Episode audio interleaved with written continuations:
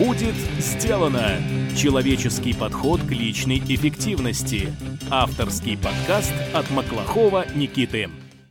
После того, как прослушаете выпуск, загляните на наш сайт willbedan.ru. Там мы собрали ссылки на все сайты, книги и сервисы, о которых рассказывают наши гости, а также приготовили для вас бонусные документы. Все для вашего удобства – Добрый день! В эфире подкаст от проекта «Будет сделано». Программа для тех, кто хочет делать больше за меньшее время, а также жить и работать без стресса. Я ее ведущий Никита Маклахов. Сегодня у нас в гостях Макс Черепица, self-management coach и редактор еженедельной рассылки о продуктивности, психологии, осознанности и саморазвитии. Мы поговорим с Максом о том, на что следует обращать внимание при чтении великих книг? В чем польза краткосрочных целей? Как научиться учиться эффективно? Как организовать удобное персональное хранилище информации? Как быстро прокачаться в какой угодно теме с помощью ведения рассылки или блога? Поговорим об этом и о многом другом. Макс, привет! Привет! Ну что, спасибо тебе, что заглянул в гости, и я предлагаю сегодня сразу погрузиться в самую, что ни на есть, суть эффективности, и для начала обсудить вот такой тезис. Общаясь с разными людьми из нашей с тобой сферы эффективности, я заметил, что каждый такой человек, он проходит похожие этапы. Обычно люди начинают с мысли о том, что нужно ввести планировщик, что планировщик решит все их вопросы, все их проблемы, что если правильно добавляешь, правильно формулируешь задачи, то проблем в жизни после этого уже не останется. Большая часть таких людей со временем приходит к тому, что на самом деле нужно заниматься там всякими медитациями, практиками осознанности, вот постепенно смещаются от такого жесткого планирования к таким немножко абстрактным, что ли, духовным вопросам. Так вот, расскажи, на каком этапе сейчас находишься ты, к чему ты в этом плане сейчас пришел? Смотри, на самом деле очень такое интересное наблюдение, особенно по поводу перехода от вот жестких методов планирования к действительно там, медитации, осознанности и более нежному принятию себя. А, очень часто сталкиваюсь э, в работе с людьми с этим, что действительно людям кажется, что нужно как-то вообще себя неправильного быстренько поменять, как-то мощно фигачить в рамках каких-то жестоких планов, жестоких целей. От этого появляется гораздо больше напряжения, чем было до обычно. Мне с самого начала не очень нравилась какая-то жесткость в планировании. Начинал тоже с Дэвида Аллена, из GTD. И вот сверхсистемность подхода, она меня скорее отталкивала. Мне всегда хотелось пространства для маневра, выбрать дело под настроение и так далее, и так далее. Поэтому получилось, наверное, скорее, что у меня даже так сразу почти был переход э, к вниманию к себе, но совершенно неосознанный. Осознанный переход произошел гораздо позже, действительно, когда я просто разрешил себе выбирать место для маневра, делать более гибкое планирование. Но мне нравится, на самом деле, использовать э, список дел и вот планировку и систематичность как поддержка гибкости осознанного мягкого подхода. То есть я, грубо говоря, сначала спрашиваю себя, зачем, как, почему и так далее, а потом по-прежнему заношу это в списке дел, по-прежнему придерживаюсь подхода с записыванием, анализированием всего, что происходит. Просто добавляю к этому еще нежность, добро к себе.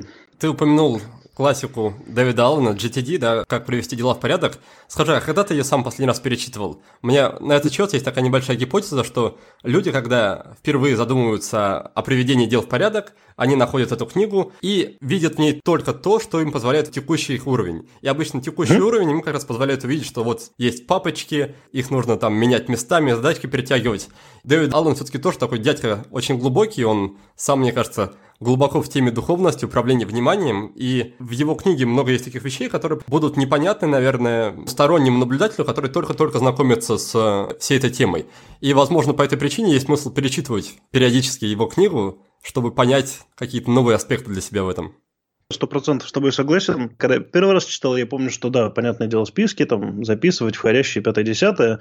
И я помню еще вот это ощущение от того, что, окей, там еще какая-то большая навернутая система, вот, ты понимаешь, что это здорово, но как бы не по твою душеньку пока что. Переживание на тему того, как бы быстрее бы там оказаться, оно действительно приходит со временем того, как ты применяешь вот эти вот э, кусочки поменьше, и действительно регулярное перечитывание мне очень помогало. Последний раз я перечитывал кусочек небольшой, как раз-таки там вляпался в кучу каких-то цитат, вот действительно относящихся не, не к духовности, может быть, а вот к восточным единоборствам. У него же много вот этих всяких отсылок про «Будь как вода» и вот это все пятое-десятое. С уверенностью могу подтвердить твой тезис о том, что каждое перечитывание мне заново открывало как-то с другой стороны его вот эту систему. Не сказать, что прямо я, грубо говоря, забирал какие-то кусочки а, а обратно себе в работу прямо в том виде, как они там описаны, но то, что они мне приносили новые мысли, точно да. Давайте перечитывать Давида Алина чаще.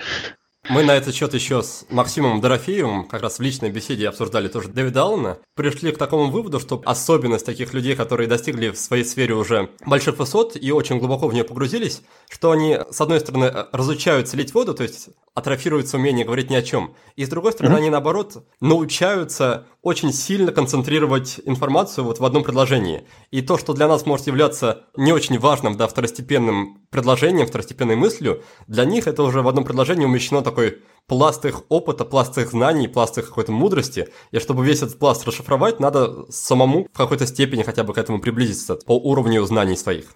Есть такое, наверное. Но, с другой стороны, слушай, у меня по-прежнему такой челлендж всегда остается, что вообще любое знание, какого уровня бы оно ни было, хорошо было бы, как бы полезно себя так челленджить в сторону того, чтобы сформулировать его так, что это понял вот любой человек с улицы, там, как вот это Вонеготовская цитата на тему того, что если ты хорошо разбираешься в теме, должен даже ребенку это уметь объяснить. Понятно, что это такой перфекционистский челлендж, на самом деле. По кусочкам, возможно, выдавать информацию так, чтобы не путать человека в, в самом начале сразу всем вот этим объемом вот этой вот суперсистемы системы. Потому что обычно самая, опять же, частая штука такая, с которой сталкиваюсь именно в работе с людьми на тему того, что, ой, а как мне, вот почему мне не получается настроить это как у Давида Алина, что люди пытаются сразу себе строить космический корабль эффективности со всеми, всеми, всеми, всеми, всеми, всеми детальками, переживая, что вдруг без этого все не сработает, видимо, и так далее. А если бы в книжке Алена, допустим, был бы кусочек выдан сначала вот небольшой про планирование дня, планирование там недели, допустим, а дальше ребята будет интересно, но вот попозже. С этим разберетесь, почувствуете и приходите. Ну, как я в своей работе стараюсь, например, делать, что окей, давайте попробуем день спланируем, с днем разберемся, почувствуем себя комфортнее, и в какой-то момент придет ощущение, что хочется неделю планировать. Кажется, я готов. И вот в этот момент уже начинаем думать про то, как планировать неделю, какими способами и так далее. То есть вот плавное выдавание информации, при этом, да, безусловно, с какими-то намеками на то, что да, дальше будет интереснее, мудрее и тоньше. Это было бы, мне кажется, более гуманно. Ну, с другой стороны, формат книжки просто, что поделаешь. В этом плане не знаю, насколько уместное сравнение, но мне кажется, ситуация выглядит примерно так же, как ситуация с Библией, что есть вот какой-то исходный такой фундаментальный труд, и есть много людей вроде нас с тобой, которые пытаются этот труд как-то интерпретировать, как-то объяснять другим. И если человек изначально на Библию в руки возьмет, он вряд ли что-то без сторонних объяснений из нее поймет. Свидетели Алина, да. Так, ладно, давай тогда вернемся чуть назад, вернемся к тебе. Я тебя услышал, что ты используешь списки дел как оболочку для того, чтобы структуризировать, что ли, ту мягкую сущность, которую ты пытаешься поддержать, то есть всю эту осознанность к себе, вопросы. А что ты думаешь по поводу целей? Являешься ли ты до сих пор целеголиком, как их называют, или уже пришел к тому, что можно жить без целей, можно достигать чего угодно, особо на этом не концентрируясь? Вспоминается наш недавний разговор, я приглашал в гости Владимира Камника, это бывший чемпион мира по mm-hmm. шахматам, услышал то, что он в процессе своей карьеры шахматной, он никогда не ставил себе целью стать чемпионом мира, как это ни странно. И по mm-hmm. его мнению, это как раз то, что ему помогло как раз стать чемпионом мира, что он не слишком себя давил этой целью, не испытывал давления избыточной цели, а просто делал то, что ему нравится, и просто там искал возможности для развития. Так вот, что касается тебя, как ты относишься к целям? Переболел ли ты ими уже или еще считаешь, что они нужны и важны? Слушай, на самом деле, вот очень интересный фан-факт про Крамника, потому что так обычно шахматные тексты, с которыми я сталкиваюсь, они такие очень внимательные к краткосрочным целям. У меня никогда не было такого маньячного отношения к целям. Достигай, рвись, ломись. Мне всегда больше нравился подход, как это сейчас называют в интернетах, строить системы, а не цели. То есть вот какие-то скорее направления, в которых мне интересно развиваться. В рамках этих направлений уже вытаскивать какие-то небольшие кусочки. При этом это одна из тем, на самом деле, вот, которая сейчас мне довольно-таки интересно, как это можно пере перепаковать в более какие-то универсальные правила, возможно, и для себя, и чтобы использовать между разными проектами и для людей, было бы максимально комфортно выбирать для себя какие-то интересные направления. Допустим, там интересно человеку, допустим, те же шахматы, например. Шахматы – это интересно ближайшее какое-то время. То есть мы не расписываемся кровью там, на всю жизнь. Шахматы – это кажется что-то интересное мне. Но поставить какую-то такую небольшую ближайшую цель, может быть, там на неделю, может быть, на месяц, чтобы как-то понять, что движение происходит вообще, что что-то, в принципе, двигается к чему-то мы пришли, мне кажется, довольно полезно, потому что вариант просто играть, просто что-то делать, может завести все-таки в тупик. То есть мы не говорим о предыдущем предыдущего твоего гостя, который действительно добился успехов, а, а простых смертных вроде нас, что называется, можно просто играть долго в шахматы на одном и том же уровне. Ну, вот я по себе прям могу сказать, что вот играю и играю, новых концепций никаких не узнаю, вот двигаю фигурки так, как мне кажется, нужно их двигать. Но каждый раз, когда я, допустим, ставлю себе там целью разобрать какую-нибудь партию там повнимательнее, в этой неделе сидеть с ней, вот, ковыряться, передвигать это все, думать над ней, а, я чувствую, как у меня уровень а, игры растет, и это еще и подтверждается рейтингом на шахматном сайте. Коротенькие забеги, что ли, вытащенные из какого-то такого направления, мне кажется, эффективный и полезный способ. Плюс тут еще, мне кажется, важная довольно для меня тема фидбэк-клуб, как это называется в стартапной культуре когда мы что-то делаем и не понимаем, как проверить, нормально ли мы делаем, становится тяжело на дистанции. С одной стороны, мы можем просто кайфовать от процесса, и это вообще прям здорово. Ну, кайфуем и кайфуем. Процесс идет и идет. Но при этом, если у нас нет какой-то точки, где мы можем проверить, что вообще что-нибудь изменилось или нет, поймать вот это вот приятное ощущение, что что-то произошло, без этой точки тяжеловато. Поэтому мне хотелось бы, чтобы люди ставили себе не какие-то такие, возможно, дальние цели серии, там, к концу пятилетки хочу быть э, чемпионом по шахматам, но какие-нибудь краткосрочные в духе до конца этой недели я хочу полностью разобрать вот эту партию, в чем здесь главные какие-то мысли, выписать для себя какие-то трюки, которые я хочу попробовать. Вот это было бы более, мне кажется, эффективно, комфортно и удобно для людей. А тебе не кажется, что это слегка так противоестественно? Например, если ты как раз взял в качестве примера шахматы, то шахматы mm-hmm. это явно не, не то, где мы хотим с тобой делать карьеру, да, мы немножко уже опоздали в этом плане. Это то, где мы хотим просто получить удовольствие от процесса, провести хорошо время, возможно, чему-то научиться. Не будет ли здесь постановка даже краткосрочных целей неким таким загонянием нас в рамки? Вот я услышал от тебя, что тебе важно чувствовать процесс и развитие, но мне кажется, mm-hmm. если ты играешь, да, и перестаешь получать удовольствие, и топчешься на одном уровне, это уже сигнал к тому, что нужно просто, допустим, записаться в клуб и попасть в такие условия, которые будут сами собой тебя подталкивать вперед. И постановка целей в этом плане, ну, возможно, будет больше таким ограничением и навязыванием. То есть зачем вносить внешнюю мотивацию туда, где есть масса внутренней мотивации, вот так ты вот это пока формулировал, я поймал себя на мысли, что если бы мы говорили о каких-то абстрактных делах, делания каких-либо дел вообще, я бы, скорее всего, с тобой ну, радостно согласился бы в рамках гуманизма. При этом, учитывая то, что мы зацепились за шахматы, и вот как опираясь на свой шахматный опыт, я понимаю, что там есть вот такой дурацкий момент, когда просто играние, которое, безусловно, приносит удовольствие. И, в принципе, шахматы – это как раз-таки та игра, в которой я научился а, с радостью воспринимать поражение, например, что мне было так прям важно в какой-то момент, потому что тебя хорошо как-то красиво обыграли, и ты понимаешь, что ага, я могу сейчас э, чему-то научиться у этого человека, но при этом отсутствие целенаправленной э, работы над игрой приводит к тому, что я подолгу застреваю э, на одном уровне. И именно в случае с шахматами, если вот другие дела, ну, застряли и застали. Вот читаю я книжки вот так, и читаю я книжки так, делаю я свой проект вот так, и делаю проект вот так. В принципе, от вселенной фидбэк не прилетает на тему того, что, слушай, кажется, ты подзастрял. А в случае с шахматами происходит такая штука, что либо ты, ну, у меня во всяком случае, либо ты легко обыгрываешь людей, которые там на пару голов не ниже тебя, там на голову ниже тебя. Либо ты легко проигрываешь людям, которые чуть-чуть выше тебя. Наступает какой-то вот этап, когда просто ты начинаешь проигрывать, проигрывать, проигрывать, пока рейтинг тебя не отбросит обратно к тем ребятам, с которыми тебе уже скучно играть. Топтание на месте, оно начинает откусывать от меня, например, а, удовольствие от процесса. И вот как раз-таки эта штука намекает на то, что, скорее всего, в остальных делах, я подозреваю, у нас есть примерно такая же история, когда мы не, ловим какой-то фидбэк снаружи, мы можем просто не заметить, как мы застряли на одном месте. Все-таки шахматы – это такая моделька, игра с э, несколькими переменами, безусловно, очень сложная, но такая упрощенная модель, грубо говоря, жизни. А в жизни у нас слишком-слишком много переменных, и мы не успеваем их всех оценить, и поэтому мы можем, в принципе, долго-долго тусоваться на одном месте. С одной стороны, если человек это устраивает, окей, опять же, то есть вот у нас в нарративной психологии очень есть такой вопрос, мне поддерживающий всегда, что подходит ли тебе это, нравится ли тебе это. У меня был долгий этап, когда я играл в шахматы just for fun. Просто в какой-то момент, когда мне стало поинтереснее, чуть поглубже понимать игру, я потерял удовольствие как бы от простой игры, потому что я понимаю, что вот я топчусь на месте, меня снова так же обыграли, и я до сих пор не понимаю, как. Черт, черт, надо разбираться. И при этом появилось прелестное ощущение от шахматных книжек, например, которые раньше казались скучноватыми, сложными для разбора. Сейчас я понимаю, зачем я это делаю. От этого они стали гораздо более интереснее. В моей жизни появилось еще одно удовольствие. То есть, если раньше это было просто играть, то теперь это играть и разбирать. Поэтому это такое усложнение, возможно, системы, но вот в сторону как бы скорее удовольствия, пользы. И я не чувствую здесь э, сильной фрустрации. Сильная фрустрация скорее, когда вот подряд 20 раз проиграешь, одинаково глупо, но как не понимаешь, вот от этого фрустрация есть. Ладно, давай тогда постепенно перейдем к другому вопросу, не будем сюда еще глубже вникать. И следующий вопрос, он касается поля твоего интересов, да, ты как человек, который профессионально занимается личной эффективностью, я полагаю, что ты сам по себе в этой теме развиваешься, и мне интересно, что сейчас интересует тебя. То есть, какие вопросы в этом плане, в этой сфере, в этой теме тебя занимают сейчас больше всего, куда ты копаешь и в чем ты видишь такой дальнейший свой рост как человека, который именует себя self-management коучем.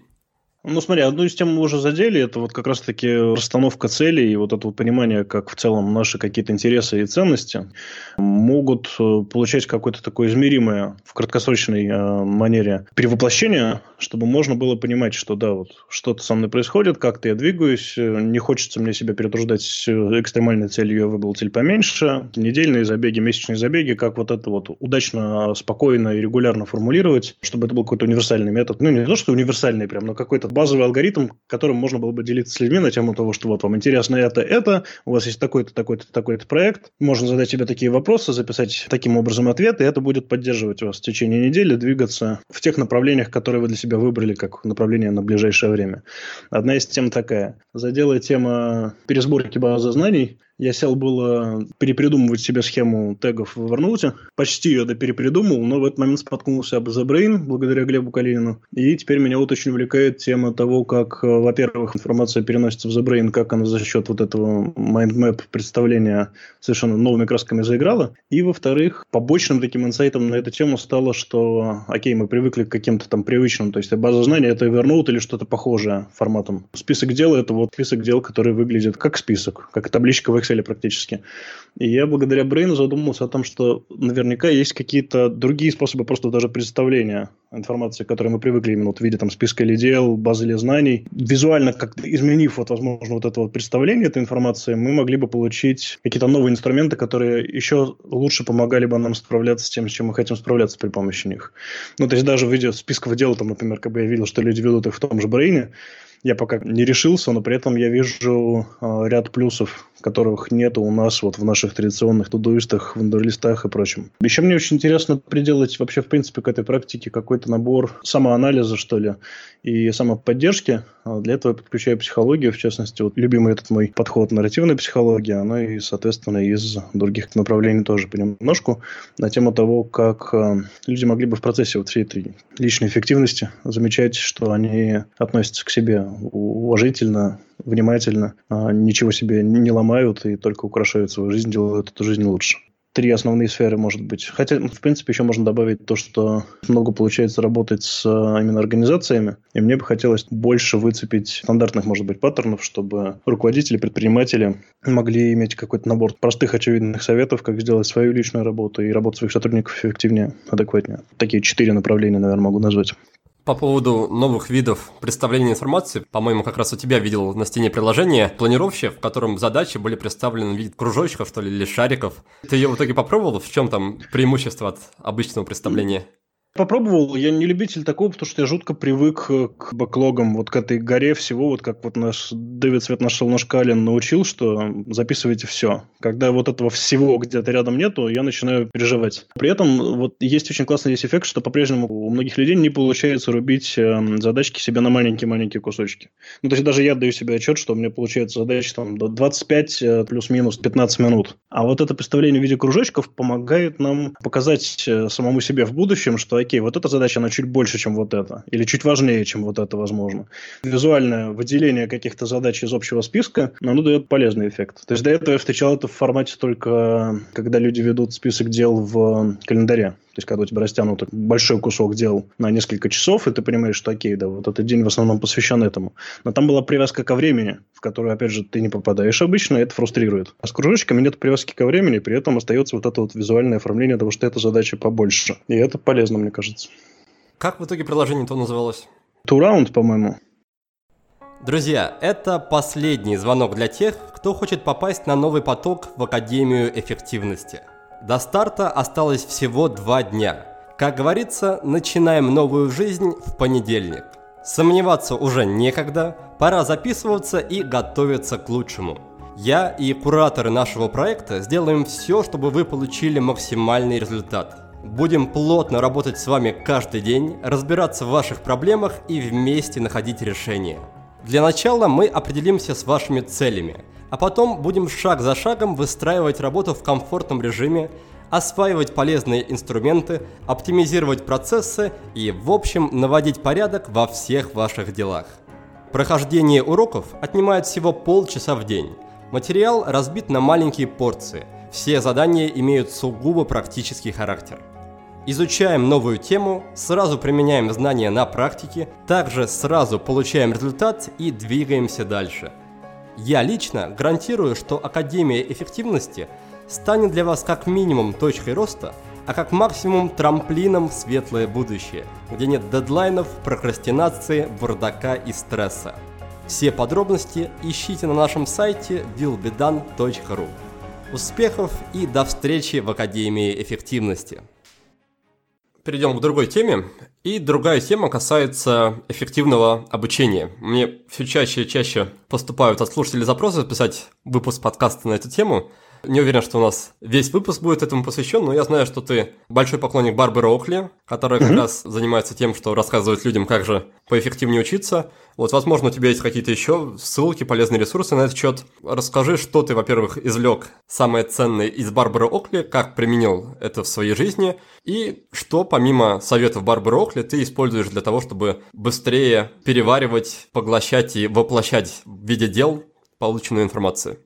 Смотри, ну, во-первых, у Барбары Уилки, помимо вот How to Learn Learning, появился новый курс, там же на Курсере, там углубляется история на тему How to Learn Learning, только более подробно из других ракурсов. Барбара Окли была серия ответов на Квари, по-моему. Часть из них я переводил на тему, как не прокрастинировать учебу, там, как э, поэффективнее запоминать и так далее, и так далее. Можно найти у меня в блоге что я вынес вот из творчества Барбары Окли, прежде всего такой прям очень вдохновляющий пример. Вот мы с тобой сейчас вот тоже заметили, что шахматистами нам уже не стать, но тем не менее Барбара Окли довольно поздно стала инженером, а до этого она терпеть не могла математику. Отозвалась эта история, потому что с математикой у меня такая поздняя безответная любовь, и Барбара Окли это живой пример того, что можно, в принципе, посвятить этому время, найти в этом интерес и прям добиться в этом чего-то интересного и классного. Как ни странно, на самом деле, как бы это первое место, где я встретил э, совет на тему того, что перед тем, как вообще нырять в какой-нибудь обучающий материал, полезно его пролистать так заспойлерить себя, что там будет происходить вообще в целом, готов ли к этому ты морально и так далее, и так далее. Не именно не создать себе план какой-то, а просто вот пролистать содержание, пробежать его глазами именно до конца и пролистать книжку, чтобы понять вообще, что там происходит, готов ли ты вот такого уровня материала воспринимать, потому что у меня бывали моменты, когда, там, например, в рамках хобби какого-то программирования я ввязывался в какую-нибудь книжку, которая там где-то с середины оказывалась хардкорно-математической, что не хватало мне соображалки с этим справиться эрудиции математической. Просмотр э, учебного материала заранее от этого теперь обезопашивает и как минимум помогает подготовиться к каким-то более сложным темам. Там много материалов на тему того, что да, действительно следует себе давать как-то отдохнуть. Вот это наша любимая история по поводу того, что делить это нужно на какие-то маленькие задачки. И еще один, наверное, неожиданный а, инсайт, как связана физическая нагрузка с а, мозгом полезно вообще, в принципе, заниматься каким-то спортом, хотя бы какую-то кардио нагрузку себе давать для того, чтобы эффективно учиться. Стало для меня такой тоже важной поддерживающей историей в занятиях спортом. По поводу эффективного обучения, на самом деле, тут такая штука, что это все равно превращается в советы а-ля лайфхакеры серии «делайте майндкарты», э, «делите на маленькие части». При этом надо понимать, что эти простые какие-то такие очевидные, возможно, советы, они действительно очень классно работают, когда ты все-таки это делаешь. То есть, когда ты все-таки на самом деле садишься и рисуешь майндкарту по уроку уроку, который ты только что прослушал. Либо когда ты просто хотя бы конспектируешь этот урок по пути. А одна из вещей, которые я часто сейчас использую, и раньше в погоне за темпом поглощения информации не зацеплялся за не совсем до конца понятные мне концепты. То есть там идет какой-то вот абзац текста, мне объясняет какую-то концепцию, которая мне интересна, и упоминается какая-то деталька, которая, в принципе, напрямую сейчас не относится к этому, можно пропустить. Как знаешь, когда читаешь что-то по-английски или смотришь какой-то фильм по-английски, слово какое-то, вот ты по контексту понял, но точного перевода не знаешь. И вот вот сейчас я стал внимательно относиться к таким моментам, когда есть какой-то концепт, который я по контексту понял, но не до конца знаю, что это именно такое. Я стараюсь занырнуть в него либо прямо в процессе, либо завожу себе задачку занырнуть туда попозже. А, и это очень углубляет понимание темы. Подводный камень, что не всегда этой темы, которую я изучал, порой это выводит куда-то в сторону. Но, опять же, если говорить вот о внимании к себе, мне интересно, когда меня выводит в сторону, и мне это подходит. Как-то вот так. Но если подытоживать мысли на тему обучения, безусловно, стоит посмотреть курс, как научиться учиться на курсере. Там есть и русские титры, и субтитры на разных других языках. Попробуйте, если не пробовали никогда, вот присылать майнд-карту по поводу какой-то темы, которую изучаете. Неожиданно классный инструмент. И вот, возможно, когда вы по контексту понимаете, что ты пропускаете, попробуйте так замедлиться и все-таки задать вопрос прям к каждому слову в предложении, чтобы углубиться в понимание материала. Еще из интересных ребят, кто пишет вообще рассказывает на тему обучения, есть Скотт Янг, тот самый, который устроил себе челлендж пройти компьютер-сайенс в MIT за там, чуть ли не за год, по-моему, четырехгодичную программу. Там, правда, с оговорками, он часть предметов не проходил, но все же. То есть он самостоятельно по онлайн-курсу прошел то, что проходят ребята в MIT в престижном техническом университете. Он об этом много писал у себя в блоге, всякие хаки на эту тему рассказывал. У него есть блог, где об этом обо всем можно почитать. И мы для Бринхака переводили главный пост, как я победил MIT, что мне в этом помогало. Такие два главных ориентира, наверное, на тему, чтобы вдохновиться и учиться чему-нибудь. Единственное, может быть, еще, знаешь, добавил бы мысль на тему того, что очень часто на тему обучения у людей есть какая-то такая формулировка в духе неплохо было бы знать итальянский. Или хочется учиться вязанию там какому-нибудь. И вот тут как раз очень хорошо срабатывают коротенькие цели. Когда, окей, что такое для меня в ближайшую неделю знать итальянский? Это выучить вот эти 10 слов, привести и выучить вот этот диалог. Окей, то есть вот если в рамках этой недели я справлюсь вот с этими заданиями, то для меня учить итальянскому в рамках вот этой недели будет не то, что выполненная цель, а я буду жить вот в соответствии с э, этим направлением. Потому что, по сути, учить язык, как любую деятельность, которая требует мастерства, такого долгого совершенствования, это ну, бесконечная задача, которая закончится только когда мы помрем. При этом людям кажется, что она имеет какой-то вот конечный пункт, при этом если мы знаем точный конечный пункт, там, что мне нужен итальянский для того, чтобы заказать пиццу и кофе, принципе, эта задача решается за пару дней. Вы выучиваете одно предложение, и все, для вас выучить итальянский закончилось. То есть, что такое для вас выучить итальянский, или там, что такое для вас разобраться с математикой? Пройти ли полностью школьную программу, или там, пройти полностью школьную университетскую программу? А какого университета? Все ли темы? Зачем вам это нужно? Вот эти вот вопросы очень помогают в итоге, на самом деле, не соскакивать с изучения того, что на самом деле было неинтересно и не нужно. Мне на этот счет очень нравится, очень импонирует совет, который давал Тимоти Феррис в своей книге про четырехчасовую рабочую неделю. И суть его заключается в том, чтобы практиковать такое полное погружение в новую область. Например, мы работаем-работаем, потом решили взять отпуск, и, например, вот на время этого месячного отпуска занимаемся только танцами по 4-8 по часов, и через месяц мы уже гарантированно достигнем того уровня, который люди обычно достигают за год, за два, и сможем уже понять, насколько нам это интересно, хотим ли мы продолжать, и уже выйдем явно на тот уровень, на который давно бы хотели выйти.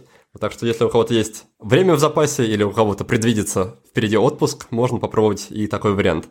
Да, крутяк. Присоединяюсь, каюсь, не пробовал этот совет, но при этом вот недавно еще встречал какое-то про программирование, то есть такая популярная тоже тема, там, как учиться программированию. Парень описывал, что он прям вот во время какого-то то ли отпуска, то чего-то тоже прям сел и исключительно все время вообще проводил, либо программируя, либо занимаясь сном, а, и все. То есть он либо спал, либо программировал в той или иной степени. Читал, писал код, э, задал вопросы на форуме и так далее, и так далее. И у него там тоже такие прям приятные результаты. А по поводу ребят, которые закончили обучение быстрее программы, да, ты вот вспомнил Скотта Янга, я еще помню своего любимого Стива Павлину. Вот мне кажется, что mm-hmm. основная часть советов у них звучит на этот счет как не ходите на ненужные лекции, да, не читайте ненужные главы в учебнике, и за счет этого вы выиграете кучу времени. Да, есть такое. Так, хорошо. Ты в процессе своего ответа упомянул интеллект карты.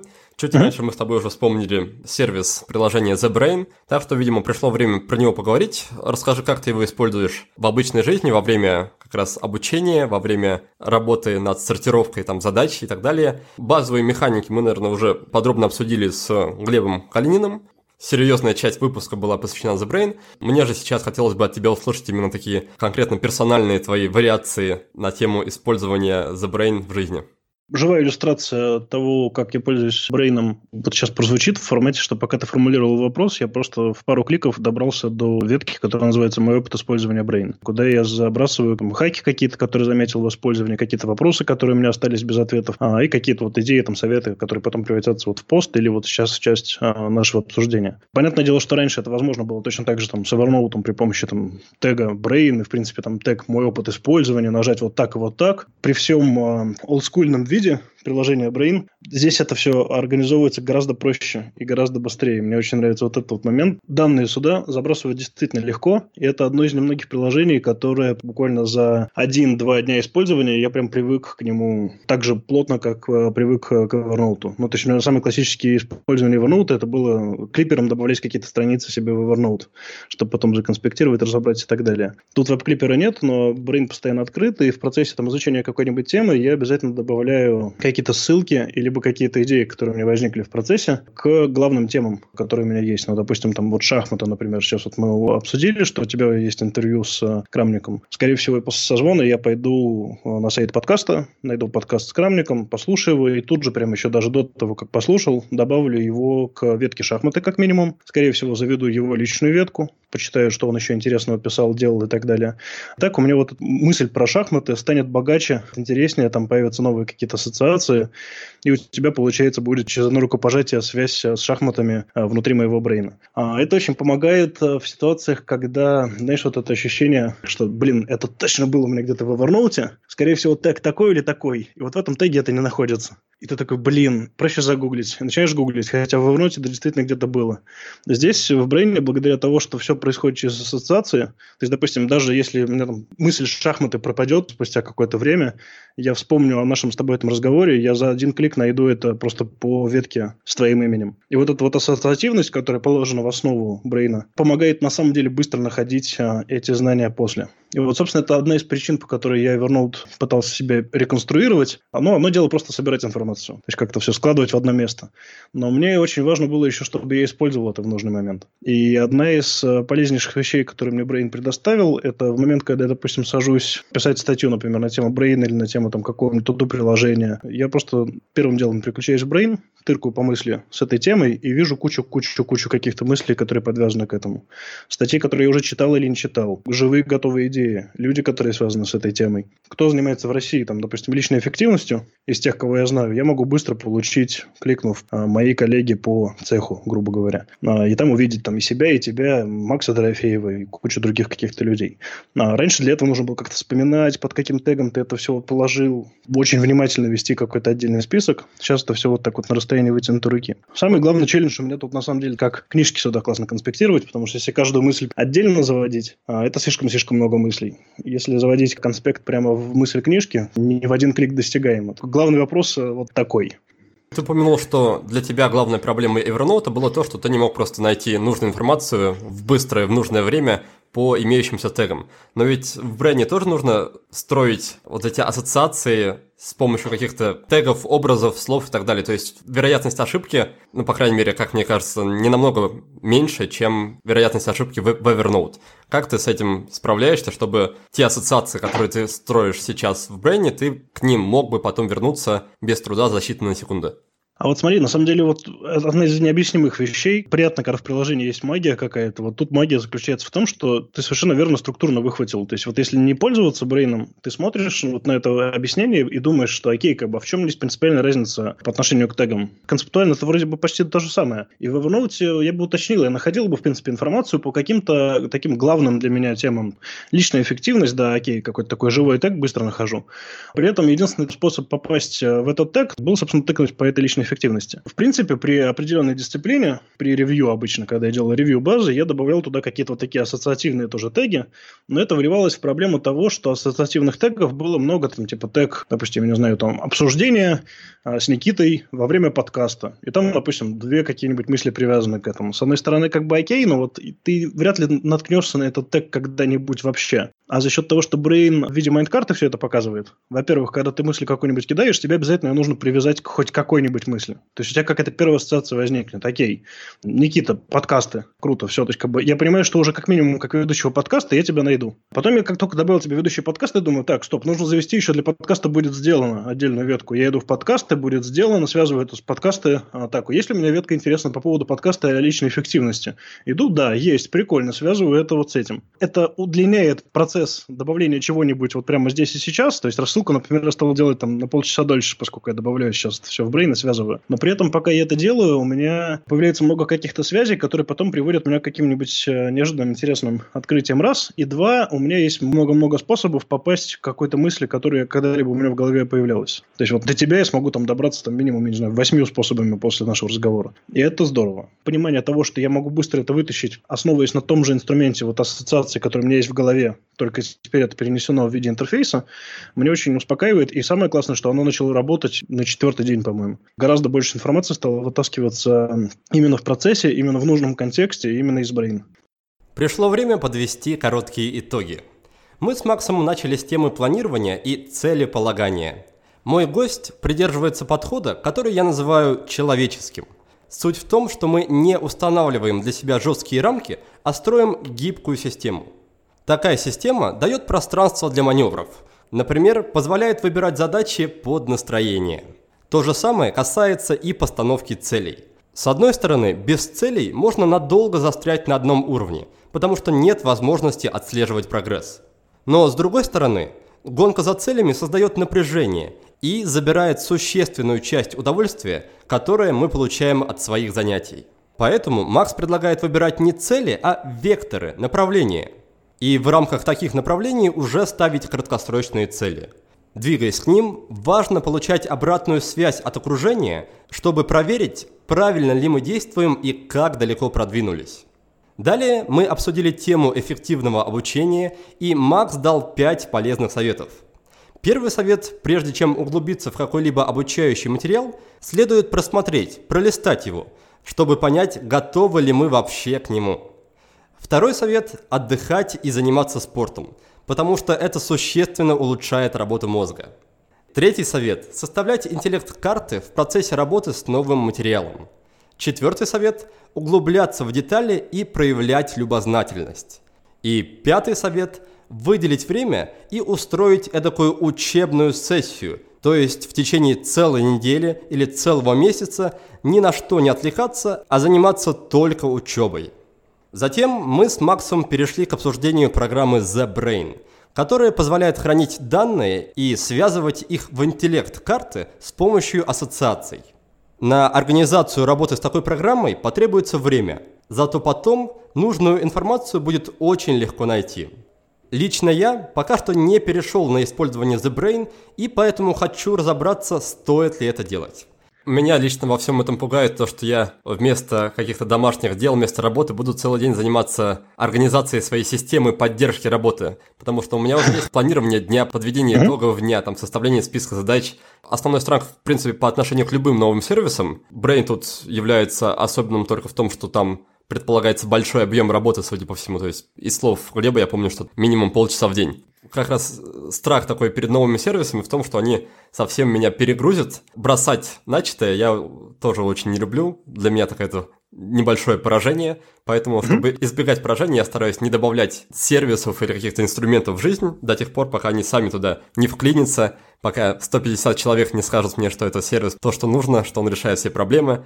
Как ты в итоге с этим справляешься? Сколько у тебя отнимает организации The Brain, и сколько у тебя, в принципе, мне интересно услышать, занимает все эти штуки по личной эффективности, возможно, те, что я перечислил, да, подведение итогов дня, какие-то еще, что у тебя в этом плане еще есть в жизни? Ну, смотри, Brain на самом деле вот именно в таких э, рамках получасовых забегах э, я использую для того, чтобы навести порядок в какой-то мысли. Это извечная штука, как со списками дел, как с э, что нужен вот этот этап ревью, и этап ревью – это такая дисциплинарная вещь. Нужно как бы научиться, привыкнуть, и тогда ты будешь это делать. Прелесть Брейна в том, что поскольку ты постоянно между этими мыслями летаешь вот в этом вот таком Джонни Мнемоник пространстве, я не знаю, вот я сейчас смотрел там даже на ветку, вот пока с тобой разговариваем, мой опыт использования The Brain, и я понимаю, что, в принципе, здесь, наверное, уже пора завести э, несколько под еще тем и спрятать туда часть мыслей, связанных с определенными кусочками моего опыта использования Brain. То есть, скорее всего, мы с тобой договорим, и сегодня у меня в течение там, минут 15 будет так забег почистить э, ветку мой опыт использования Brain. При этом вот и такие забеги про 15-30 минут из серии почистить какую-нибудь ветку, они у меня пока что, потому что Brain еще только растет, не так часто. Безусловно, те задачи, которые я обычно просто делал, они как бы добавляют там коэффициент по времени на то, что я обычно делал. Но при этом у меня пропала проблема с рассылкой, использовал ли эту ссылку уже или нет, использовал ли эту стату уже или нет. Приходилось пользоваться табличками, таблички не стали удобны. А Brain, как только я пытаюсь прицепить какую-то ссылку, которую я уже использовал, он тут же говорит, слушай, а у тебя такая уже есть. Более того, в выпуске номер 41. И это очень удобно, очень здорово. Поэтому вот прям чудовищные траты времени на это у меня нет. Действительно, больше получаса в день у меня это пока что не занимает. Ну, за исключением дней, когда там, не знаю, в субботу я сажусь и говорю себе, окей, сейчас я буду прям заполнять Brain в полный рост. Ну, и тогда я там, да, могу оттянуться часа на 4. Но это как сесть, не знаю, поиграть в компьютерную игру или там сесть почитать что-нибудь осознанное решение, что да, окей, сейчас я буду ковыряться в Brain.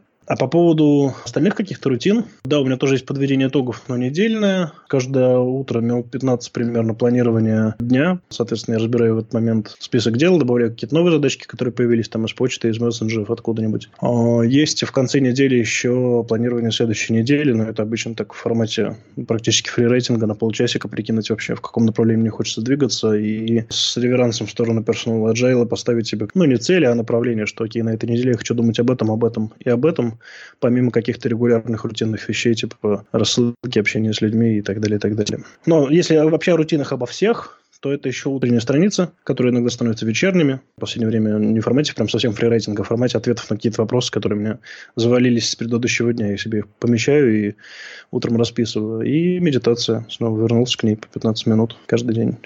Ты упомянул такую штуку, как персональный agile. Давно хотел mm-hmm. с кем-нибудь это дело обсудить. Расскажи, что это такое, чем оно отличается от неперсонального, и что вообще такое agile, откуда он взялся, и как его использовать с пользой для своей личной эффективности. Вот можем прям углубляться, углубляться, углубляться. Это такая история про компьютерную разработку, про э, разработку программного обеспечения. Такая интересная методология, точнее даже концепция, как можно подходить к этому, гибкая разработка, подход к тому, как мы работаем с чем-либо, можно загуглить манифест Agile и просто посмотреть, подходит вам эти правила или нет. То есть я сталкивался со всей этой историей, когда, собственно, работал в рамках IT-разработки, когда управлял проектами, разработчиками, дизайнерами и так далее. Тема персонального Agile, она меня как-то по касательной задела, и это был, знаешь, такой классный эффект, когда читаешь какой-то короткий пост, мелкая мысль проскочила, запала как-то в голову, и спустя некоторое время сдетонировала, и ты начал применять. То есть не было такого, чтобы садился и читал, вот там есть даже какая книжка, по-моему, про персональный agile, чтобы я так сел и подробно прочитал, такого не было. Но при этом вот идея из поста товарища, который это придумал, на тему того, что, окей, вы берете каждую неделю себе, просто придумываете три какие-то результаты, которые на этой неделе хотите получить, и каждый день придумываете три результата, которые в конце дня хотели бы получить. И вот это вот ограничение по три, оно дает вам возможность концентрироваться на том, что важно в рамках как раз-таки направлений, которыми вы занимаетесь. После того, как вот эти три дела чекнуты, в принципе, я сегодня молодец, что называется. И это дает только приятное ощущение комфорта, понимание, что да, вот ну, в начале недели я придумал, что у меня направление вот такое, вот такое, вот такое. Сегодня, чтобы эти направления двигаться, у меня вот это, вот это, вот это. Ну, окей, делаю вот эти вот дела. Понятное дело, что вокруг, помимо этих трех дел, еще куча каких-то других, но это вот такие важные, стратегические, которые ты сам себе придумал. Мне кажется, вот этой истории по поводу там выделить себе три дела на день, три дела на неделю, достаточно, чтобы попробовать вкус вот этого персонального agile, а потом уже всякие детальки про то, как это использовать более точно, можно будет почитать в интернетах. Там есть много всяких полезных историй, уже когда мы ныряем в серьезный уже разработческий подход, айтишный, всякие истории points, э, вот этот бэклог, как раз-таки, как мы ведем вот все вот эти идеи, которые у нас возникают, то, что у нас лежит в папке входящее, а потом перемещается в папки по проектам, как это там организовано в скраме, как это там использовать, как рубить вот эти вот кусочки на кусочки поменьше, как собирать из них так называемые спринты. То есть вся вот эта история, в принципе, может быть интересна и полезна для личного использования, но это уже вот примерно как вот мы обсуждали в начале Дэвида Аллена, это более высший пилотаж. Мне нравятся штуки, которые люди могут попробовать прямо сейчас. Три главные дела на день, три главные дела на неделю, причем в формате результата, опять же, чем, чем я могу пощупать. У меня пройден вот этот параграф и решены вот эти пять упражнений. Это прям вот, ну, очень работающая, приятная штука. А элементы канбана с стикерами, со, со всякими такими штуками ты используешь у себя? Слушай, в работе с командой я прям бешеный фанат Трела, на самом деле. Есть Airtable, мне показали во время последнего путешествия Airtable. Google таблица, смешанная с базой данных, при этом в которой можно включить отображение в виде трела доски, такой канбан доски. В целом, прям повседневно я пользуюсь для работы с командой трела, а для работы с клиентами с некоторыми пользуюсь трела, чтобы видеть, в какой у нас там прогресс, чего происходит, какие задачки стоят. Вместо того, чтобы читать большую книжку о Toyota, что людей там отдалит от использования этого канбана, а шорткат – это установить просто трелы, зарегистрироваться в трелу, установить себе на телефон либо клиент или просто в браузере на компьютере и попробовать создать несколько колонок себе. Причем два есть подхода. Один вариант есть собрать колонку серии, чтобы новые какие-то задачи, задачи в процессе, задачи там сданы, допустим, закончены. Тогда вы будете видеть в виде красивой этой досочки, что вы спланируете делать, что делаете прямо сейчас, а что уже сдали полезно установить себе ограничения. То есть там была такая идея, что мы можем в работу, например, взять одновременно только три задачи. Пять задач или одну задачу даже, сколько вы там себе поставите. Чтобы не было такого, когда вы наваливаете себе задач много-много, а потом не можете с этим справиться. Либо одну какую-то, которую вы сейчас делаете, убираете и ставите туда новую, либо доделываете предыдущие ставите туда новую, только тогда. Эта штука, когда она вводится именно внутри организации, например, она очень классно дозирует нагрузку, вот этот вот эффект того, что руководитель свалил на нас 28 задач, а мы в день успеваем 4, и вообще какой-то коллапс. Мы обнаруживаем, сколько там на самом деле задач люди успевают, и вот это количество людей заряжаем, понимаем, что ну, больше не влезет. Полезно представлять себе вот эту вот канбан-доску как процесс подкаст, допустим, вот мы, мы сейчас с тобой разговариваем, перед тем, как этот подкаст уже на самом деле провести, там нужно нам списаться сначала как это в Фейсбуке, там, договориться про время, еще про что-то. И, допустим, ты делаешь это одновременно, скорее всего, с несколькими людьми. И мы заводим трелодоску, в которой вот эти вот этапы нашей работы, вот от самого начала, как появилась идея, и до самого конца расписываем в виде колоночек. Идея, кого проинтервьюировать, туда сбрасываешь имена, написать первое сообщение, проверить ответ, договориться про время и так далее, и так далее, и так далее. И у тебя такой процесс полностью от момента, как возникла идея, и до момента, как подкаст уже записан и выложен в iTunes. Такая штука, которая руководителям больше нравится, предпринимателям. Ты будешь видеть процесс вообще, как бы, что вот происходит вообще сейчас в рамках какого-то процесса, на каком этапе каждый параллельный какой-то проект находится. Это очень полезно, чтобы видеть, где чего-нибудь застревает, где что-то можно улучшить и так далее, и так далее. Переходим к нашему традиционному конкурсу «Книга за отзыв». И сегодня мы, как обычно, разыграем сразу две крутые книги. Напомню правила. Есть два варианта участия. Первый – написать пост о подкасте во Вконтакте, Фейсбуке или в Инстаграме. Второй способ – оставить отзыв на странице подкаста в iTunes. Первый приз – это научно-популярная книга от издательства «Альпина». Она называется «Шаг за шагом к достижению цели». А написал ее психолог и философ Роберт Маурер. Я думаю, что из названия понятно, какой теме посвящена эта книга. Я добавлю только то, что автор предлагает идти к целям с помощью принципа кайдзен, то есть маленькими, но регулярными шагами. Подарок отправляется к Татьяне Игнатовой из Рязани. Таня, поздравляю тебя! Второй приз выиграл наш слушатель с ником в iTunes Гарикус П.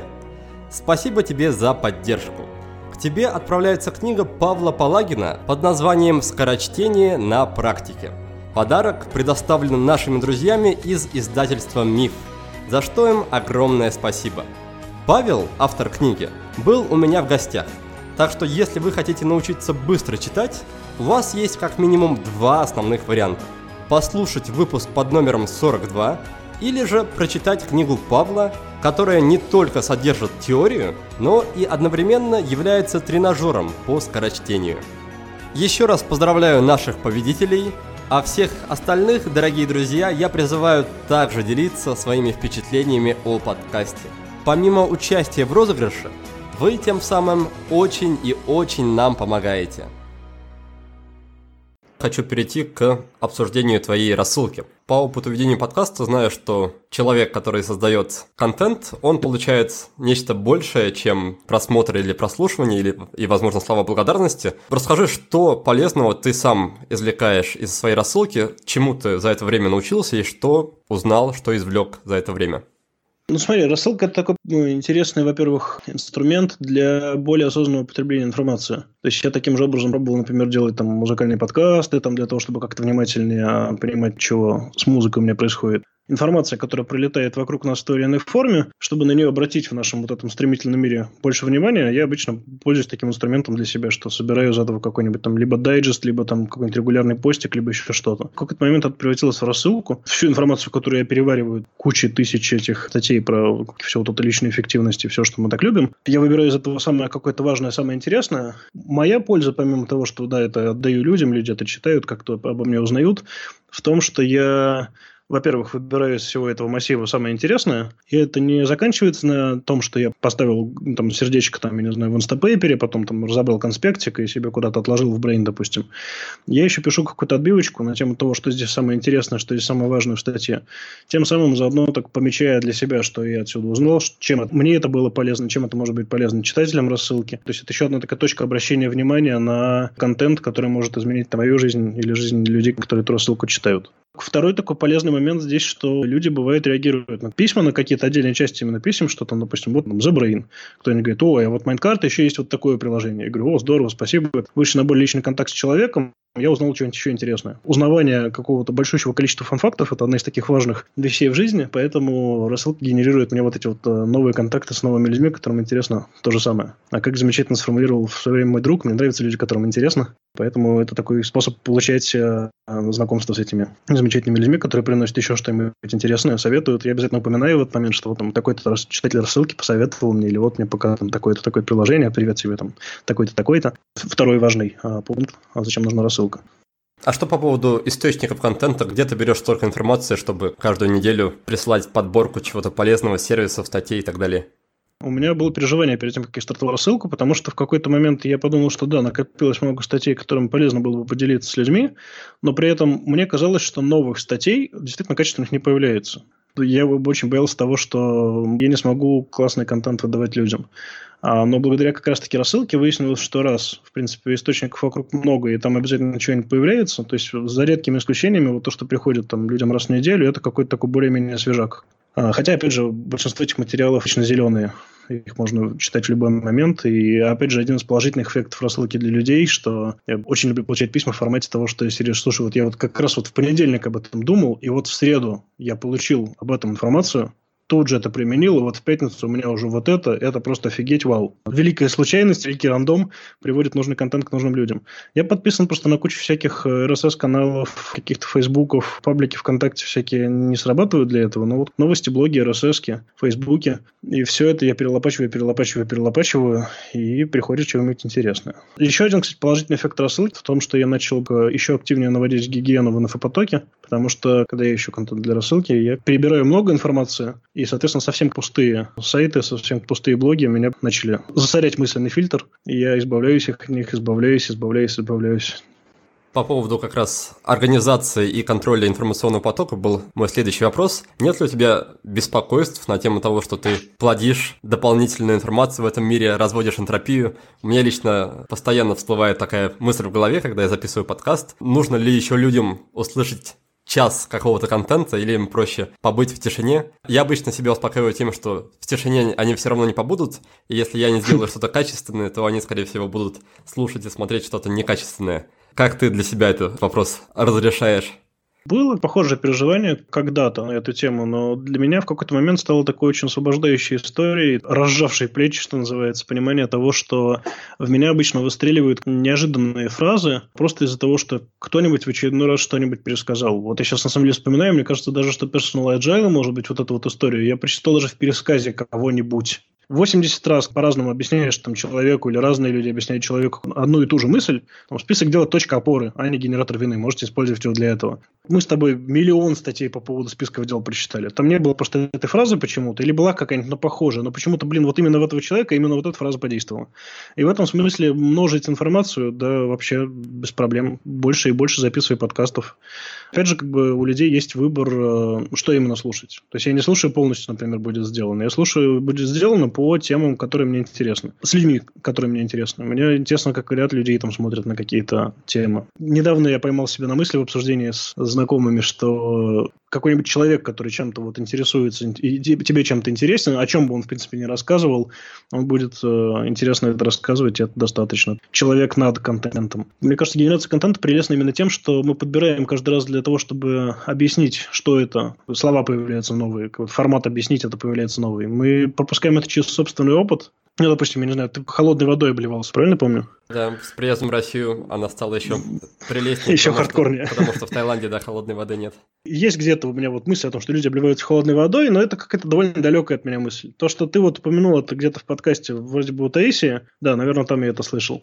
Для меня тема обливания холодной водой стала ближе на несколько метров. Как ты говоришь про брейн, там, что в какой-то момент вот накопится, как бы, и я попробую, меня засосет туда внутрь. Вот фиг его знает. Вот я сейчас вспомнил про эту холодную воду, может быть, я не знаю. Через год я тоже начну, а может, через неделю, если еще кто-нибудь упомянет. Поэтому вот инфопространство, которое пополняется какими-то новыми взглядами, каким-то реальным опытом людей, которые могут этим реальным опытом поделиться, это прям супер.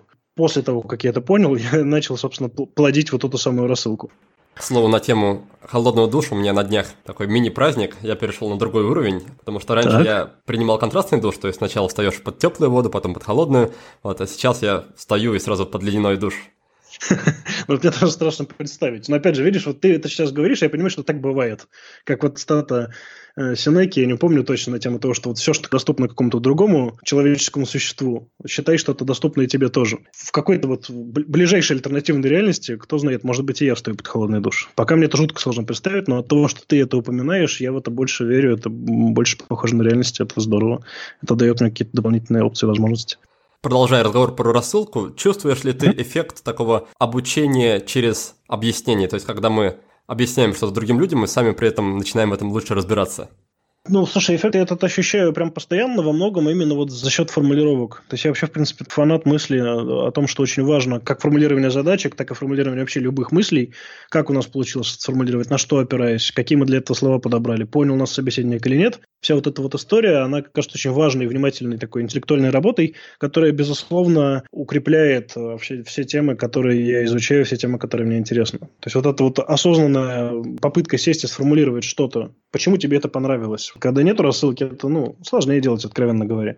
А когда есть рассылка, ты кидаешь вот эту ссылку, понимаешь, что вот это точно классно. А почему это классно? Ты начинаешь формулировать и что-то для себя еще понимаешь более точно. Тем более я себе завел полуправило, чтобы если я могу как-то это с личным каким-то опытом связать, что я уже попробовал что-то оттуда, или пробовал до этого, не знал, что кто-то еще пробовал. Там вот я обязательно это упоминаю как-то, что вот у меня вот так, как у вас и так далее. То есть мы привязываем это к личному опыту, и это тоже становится более полезно, более глубоко, безусловно. А как тебе удается поддерживать регулярность выходов новых выпусков и, в принципе, такое отношение именно не как хобби, а как какой-то своей важной задачи? Потому что я знаю, что без такого отношения просто невозможно 45 выпусков подряд сделать, не пропустив ни одного. Как ты научил себя относиться к тому, что бесплатно, к тому, что вроде как не приносит тебе прямой прибыли, как к чему-то важному? Это для меня пример такой регулярности со своим подкастом. Тоже понимаю, какой под этим всем скрыт труд у меня со всякими регулярными историями получается обычно лучше всего, когда, во-первых, я просто сосредотачиваюсь на регулярности как принципе. Это одна из таких недавних мыслей, которая у меня в голове начала болтаться, на тему того, что, знаешь, как там со спортзалом, еще с чем-то, еще с чем-то, люди целятся в результат как раз. Вот, надо бы сделать 100 выпусков рассылки. И вот начинается вот это торопыжничество, переживание, еще пятое-десятое а можно сосредоточиться просто вот именно только отдельно на регулярности, что окей, я для себя решил, что в среду там я сажусь и собираю самое интересное, что со мной на неделе происходило, в выпуск рассылки. То есть не, не зачем, ни почему, а просто вот ну, по средам я делаю так. То есть регулярно здесь такой важный момент. Именно как отдельная какая-то мысль. А вторая история, которая меня в этом очень поддерживает, что вот ты замечательно спросил вот до этого на тему того, что, что это еще вообще в принципе приносит. То есть это дает пользу для меня в формате того, как я формулирую мысли, как я тренируюсь это делать, как я понимаю, как у меня что с чем связано. Я обновляю брейн в процессе, я знакомлюсь с новыми людьми в процессе, мне что-то новое интересное приносит в процессе. У меня много-много-много поводов, почему рассылку делать э, приятно и интересно. Можно формулировать себе там, мне надо делать рассылку, почему мне надо делать рассылку, а почему я хочу делать рассылку. То есть вообще по поводу любого какого-то действия мы можем спросить себя, окей, почему мне надо вот это делать, почему я хочу вот это делать. Как только вы поймете, что вы вот это делаете, вот хотите это сделать только ради денег, у вас в голове сразу появится ага, если это только ради денег, допустим, у меня же еще есть альтернативный вариант эти деньги получить. Или окей, как в случае с рассылкой, я хочу это делать, потому что мне это интересно, потому что я точнее формулирую мысль, потому что я так провожу такую какую-то рефлексию в процессе. Все, я устаю перечислять вот это вот я хочу, почему это делать, мне это совершенно окей делать.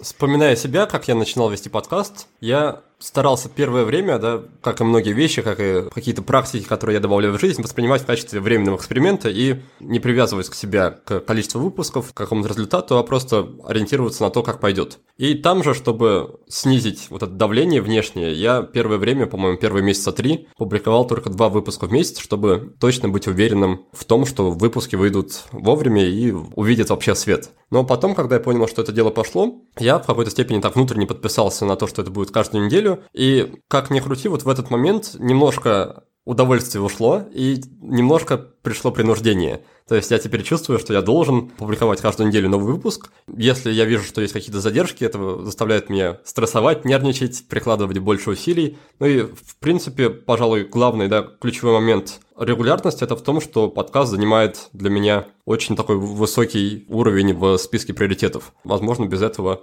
ничего бы особо и не вышло. Ну да, ну вот я присоединюсь вот к этой идее по поводу просто попробовать, потому что один из вообще вот эффектов, которые не ощущают те, кто не пробуют, после пятого, там, шестого, условно, там, подхода к снаряду, внезапно становится понятно, как делать 60% того, что ты делаешь, ты документируешь, а не создаешь. Пробуешь, пробуешь, пробуешь, потом начинаешь совершенно по-другому к этому относиться. То есть то, что тебе раньше казалось проблемой, оказывается не проблемой, а проблема оказывается в других местах, но они еще и интересные. Думаю, надо попробовать Яндекс Директ, порекламироваться как-нибудь. Я, не очень это все дело люблю. Я такой, надо попробовать. Я думаю, что вот сейчас сделаю что-нибудь неправильно, и все деньги рекламной кампании быстро сольются в никуда. Но проблема оказалась совершенно в другом. Когда я попробовал, я так э, заминусил все не те э, запросы и оставил так мало тех, что как бы никто просто не кликал на объявление, потому что оно показывало в паре людей. До тех пор, пока я это не попробовал, я никак не мог этого знать. Я всегда был уверен, что проблема в другом, что люди неправильно формулируют объявление, и у них быстро вылетают все деньги. Но когда я вот это вот попробовал, опыт у меня этот появился, и заставило меня по-другому на это смотреть, дало мне больше возможностей уже в будущем. Так же совсем абсолютно. С подкастом ты попробовал, попробовал, и вот, ну, вспомни, наверняка было же ощущение, когда там, на какой подкаст, кстати говоря, оно появилось, что окей, ладно, я более-менее знаю, что делать, дальше уже будет так дело техники. Появилось такое ощущение? В случае с подкастом, знаешь, у меня было какое-то наивное такое ожидание изначально, что я знаю, как делать, послушать другие подкасты. В целом оно, к счастью, оправдалось. Вот в этом плане мне повезло. И, к слову, ты упомянул вот эту мысль, документ, document versus create. Я думаю, что ее mm-hmm. можно чуть подробнее раскрыть. Расскажи, что там имелось в виду. А, Гарри Вейнерчук есть такой товарищ, который делал до этого Wine Library, сейчас он э, занимается каким-то маркетингом, пишет чуть ли не, по-моему, ежедневно, он, по-моему, пишет видеоблог свой, если не по несколько раз. И видеоролик, в котором к нему пришел в гости какой-то молодой парень, они обсуждают контент-маркетинг, э, генерацию контента вообще, как вот что-нибудь писать, делать классное. Ему Войначук объясняет, что быть, вот, ну, условно говоря, таким же классным, как я, тебе нужно делать много контента. А много в формате Инстаграма или Снапчата это 7-25 кусочков контента в день. И мальчик такой, типа, чего? И он говорит, да, я понимаю, что ты сейчас офигел, потому что 7-25 кусков контента, тебе кажется, что это много. Но твоя проблема в том, что ты пытаешься создавать, а я документирую людям, говорит, которые переживают по поводу контента, они очень зациклены на тему того, что вот, ну, нельзя плодить. Вот у меня такая штука была по поводу Фейсбука, например. Вот у меня после этого видео выстрелило спокойно, что я в Фейсбуке как-то делюсь постами на разные-разные темы, вообще просто, которые мне интересны, because of reasons. Кажется, что нужно вот не просто написать постик, а написать важный постик, прям вот классный. Нужно выверить каждое слово. Это все подкрепляется тем, что сейчас, в принципе, к счастью, опять же, но пошла вот эта вот мода на редактуру, на внимательное отношение к тексту, что все, где здесь польза читателю? Обязательно. Если у вас этого всего нет, нельзя постить. Все, сидите и работайте над собой. А при этом у меня одна из таких внутренних моих ценностей всегда была просто делиться фан-фактами. Но ну, что-то вот я интересное узнал, там, я не знаю, про историю татаро-монголов. Интересно, и мне хочется это рассказать людям.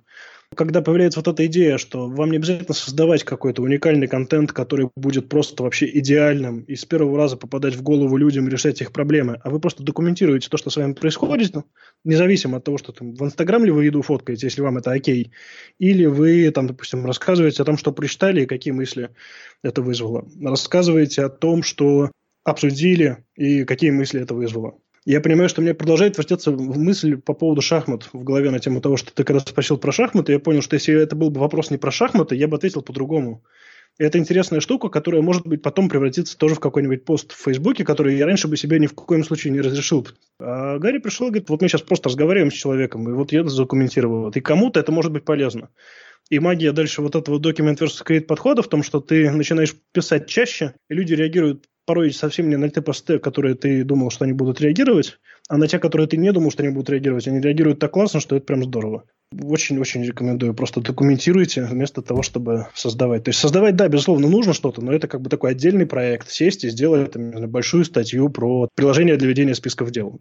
А делиться просто с миром тем, что с тобой происходит, тем, что происходит в, в голове у тебя, это может быть полезно.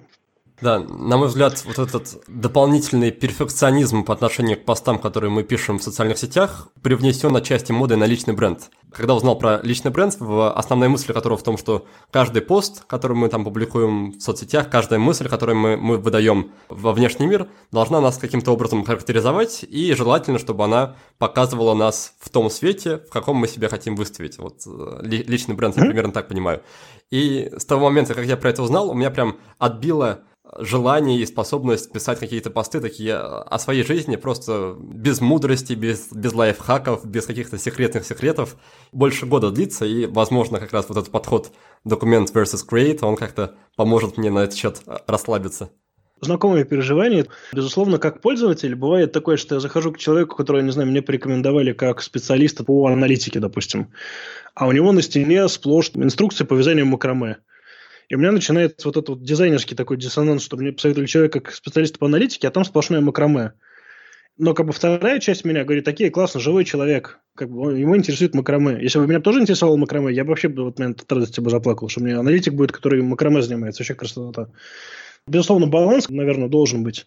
Но при этом я, копаясь внутри, понял, что мне важны люди, которым интересно всякое разное. Я спросил у себя, окей, кого я читаю вот с восторгом, и кого мне интересно читать. Я понял, что мне интересно читать обычно людей, которые пишут о всяком, оставаясь при этом специалистами, которые часто пишут о, о своей специальности, но при этом еще и о всяком тоже. А люди, которые пишут только по специальности, вот это такой идеальный личный бренд, вот как ты описал, я обнаружил внезапно в этот момент, когда задался этим вопросом, что мне жутко скучно их читать. Хочется понимать, что у этого человека есть какие-то интересы вокруг, на фоне и так далее. И, безусловно, часть каких-то людей, которым это все неинтересно, неважно и так далее, и так далее, но мне с такими людьми не очень по пути, наверное. Вот и пролетела вторая часть нашего разговора с Максом. Пора снова сделать краткое резюме – мы успели обсудить методологию под названием Personal Agile, персональный Agile. В ней достаточно много нюансов, но основной принцип простой.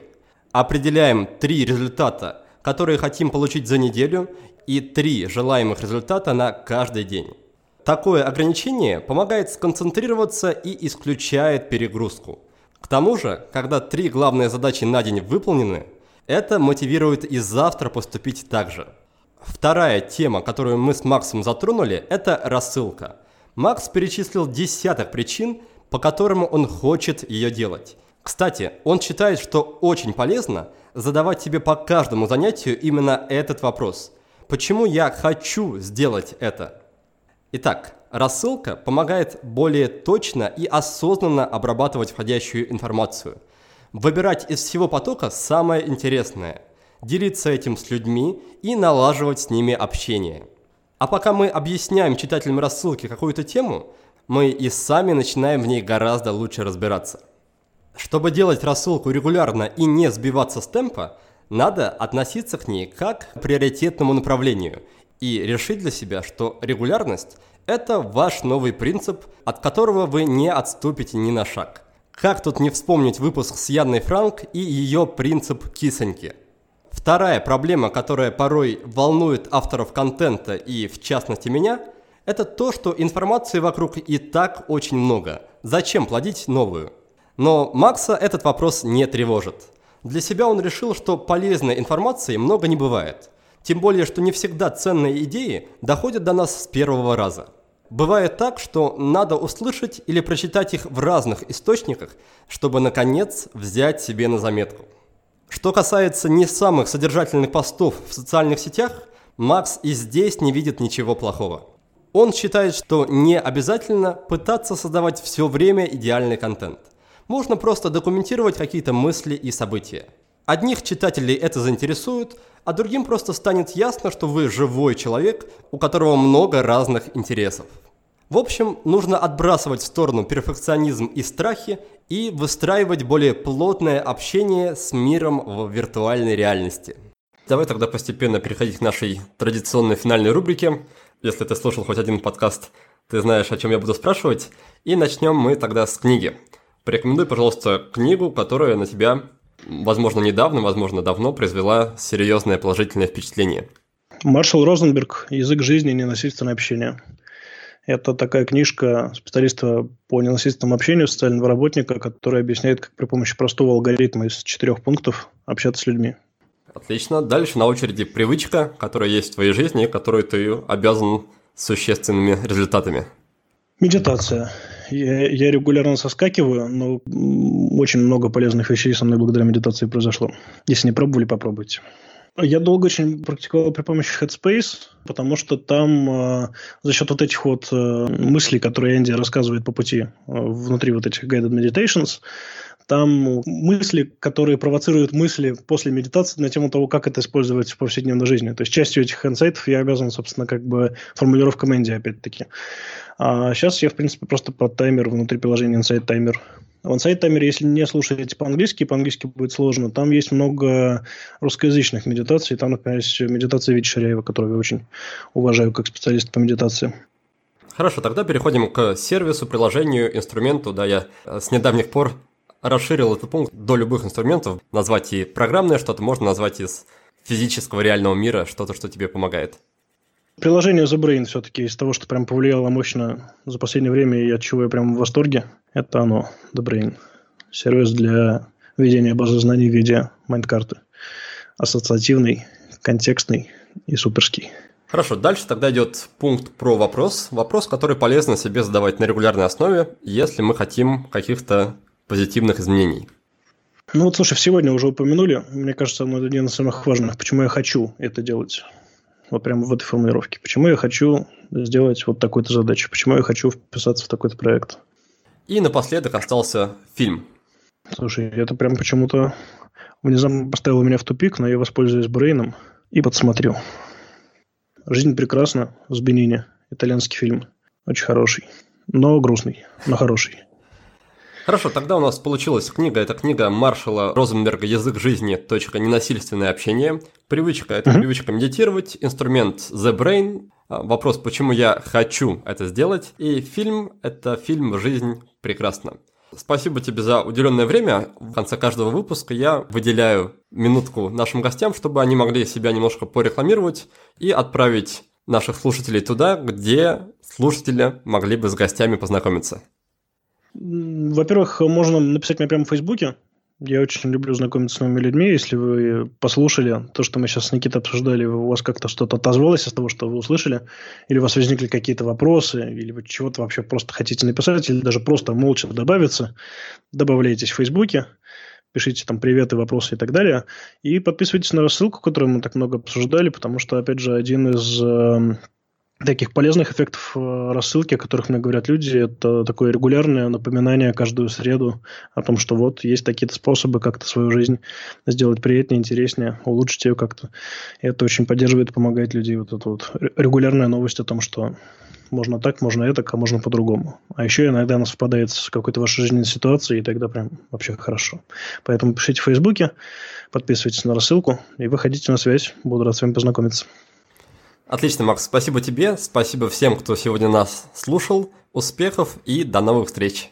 Пока-пока. А в следующем выпуске к нам в гости придет Владимир Зубков, лектор в Брайтоновском университете и создатель самого крупного YouTube-канала Рунета об образовании под названием «Оксфордский университет внутри». Мы поговорим с Владимиром о качественном образовании для молодых и не очень молодых людей – Обсудим, соответствуют ли западные вузы тому, что о них говорят. Рассмотрим пошаговый алгоритм поступления в лучшие мировые университеты. Поговорим о том, как извлечь максимум пользы из времени, потраченного на учебу, и подумаем над тем, как грамотно выстроить систему самообразования тем людям, которые ни в какие западные учебные заведения ехать не хотят. Я же прощаюсь с вами до следующей субботы. Успехов! Вы прослушали очередной выпуск подкаста от проекта «Будет сделано». Чтобы вы могли извлечь из него еще больше пользы, я оформил для вас специальные бонусные документы. В них в очень удобном и красивом виде собраны все самые главные идеи и рекомендации от наших гостей по каждому выпуску. Напишите пару приятных слов на странице подкаста в iTunes или опубликуйте ссылку на подкаст на своей странице в любой из социальных сетей, а после этого напишите мне в личные сообщения или на почту, и я буду рад отправить вам эти бонусные документы. Также не стесняйтесь присылать мне обратную связь, вопросы, идеи и комментарии. А я, в свою очередь, приложу все усилия к тому, чтобы каждый выпуск был интереснее и насыщеннее предыдущего. Оставайтесь с нами, и все самое важное в жизни будет сделано.